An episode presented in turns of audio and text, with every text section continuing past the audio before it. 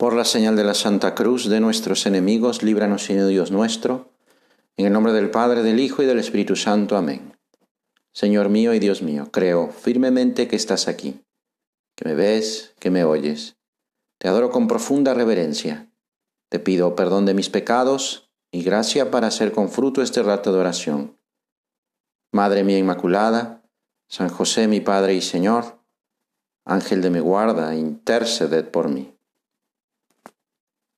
Dios es amor, afirma San Juan en su primera carta, y continúa diciendo, en esto se demostró entre nosotros el amor de Dios, en que Dios envió a su Hijo unigénito al mundo para que recibiéramos por él la vida. En esto consiste el amor, no en que nosotros hayamos amado a Dios, sino que Él nos amó y envió a su Hijo como víctima para perdonar nuestros pecados. La gran manifestación del infinito amor de Dios por el hombre, por cada una, por cada uno, es la pasión y muerte de Jesús en la cruz. Es propio de una persona enamorada y agradecida devolver amor por amor.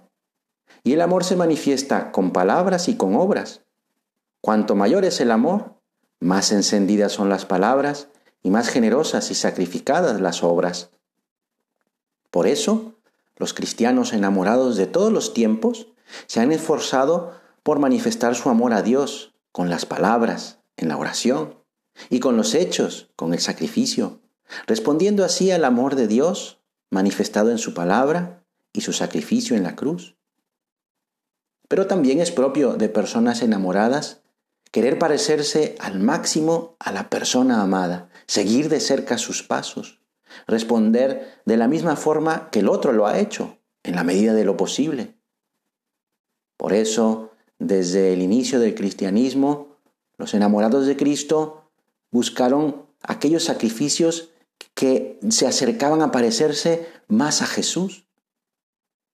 El amor de Dios y a Dios es la razón más profunda y decisiva de cualquier tipo de sacrificio cristiano. Un amor que incluye la conciencia de los propios pecados y miserias, y que busca el perdón de aquel que fue flagelado, coronado de espinas y crucificado, para perdonarnos de esos mismos pecados. Un amor que quiere acompañar, aunque sea modestamente, el dolor de la persona amada, el dolor purificador del que cargó con los pecados de todos los hombres, de mis pecados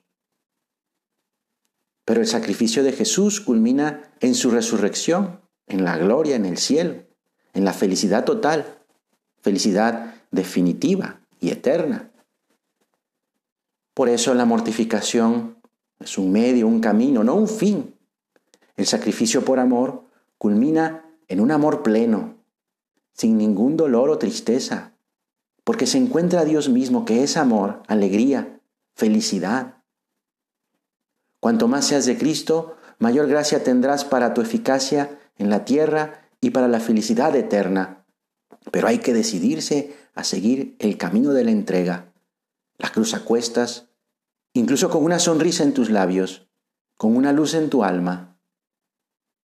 Si el grano de trigo que cae en la tierra no muere, queda solo, pero si muere, da mucho fruto.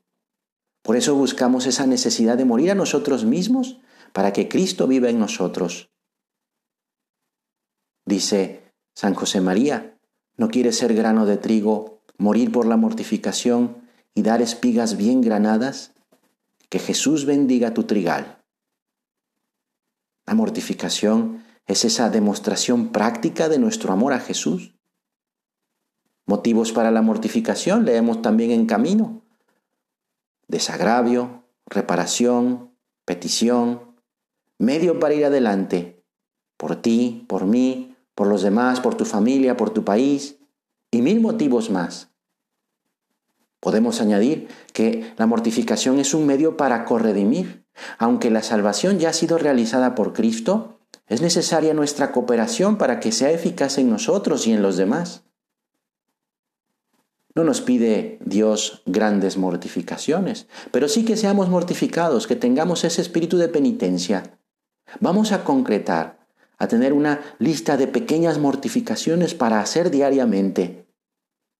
dominar la imaginación, que tiende a sacarnos de nuestro sitio, a establecer comparaciones, evitar juzgar a los demás cuando no se tiene esa misión, mortificar la memoria para no almacenar agravios, desaires, resentimientos, no dejar suelta la lengua por la murmuración, que no es para una persona que busca la santidad.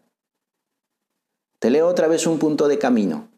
Esa palabra acertada, el chiste que no salió de tu boca, la sonrisa amable para quien te molesta, aquel silencio ante la acusación injusta, esa conversación buena con los que son inoportunos y te caen mal, el pasar por alto cada día a las personas que conviven contigo porque las quieres. Esto, con perseverancia, sí que es sólida mortificación. Vamos a pedirle a la Virgen, Madre del Amor Hermoso, que sepamos adquirir un verdadero espíritu de mortificación, que nos ayude a vencer el miedo al dolor y a la autocompasión, sabiendo descubrir la cruz de Jesús en las dificultades y contrariedades de la vida ordinaria, y que vivamos el espíritu de penitencia con espíritu deportivo, positivo. Que así sea. Te doy gracias, Dios mío, por los buenos propósitos, afectos e inspiraciones que me has comunicado en esta meditación. Te pido ayuda para ponerlos por obra. Madre mía Inmaculada, San José, mi Padre y Señor, Ángel de mi guarda, interceded por mí.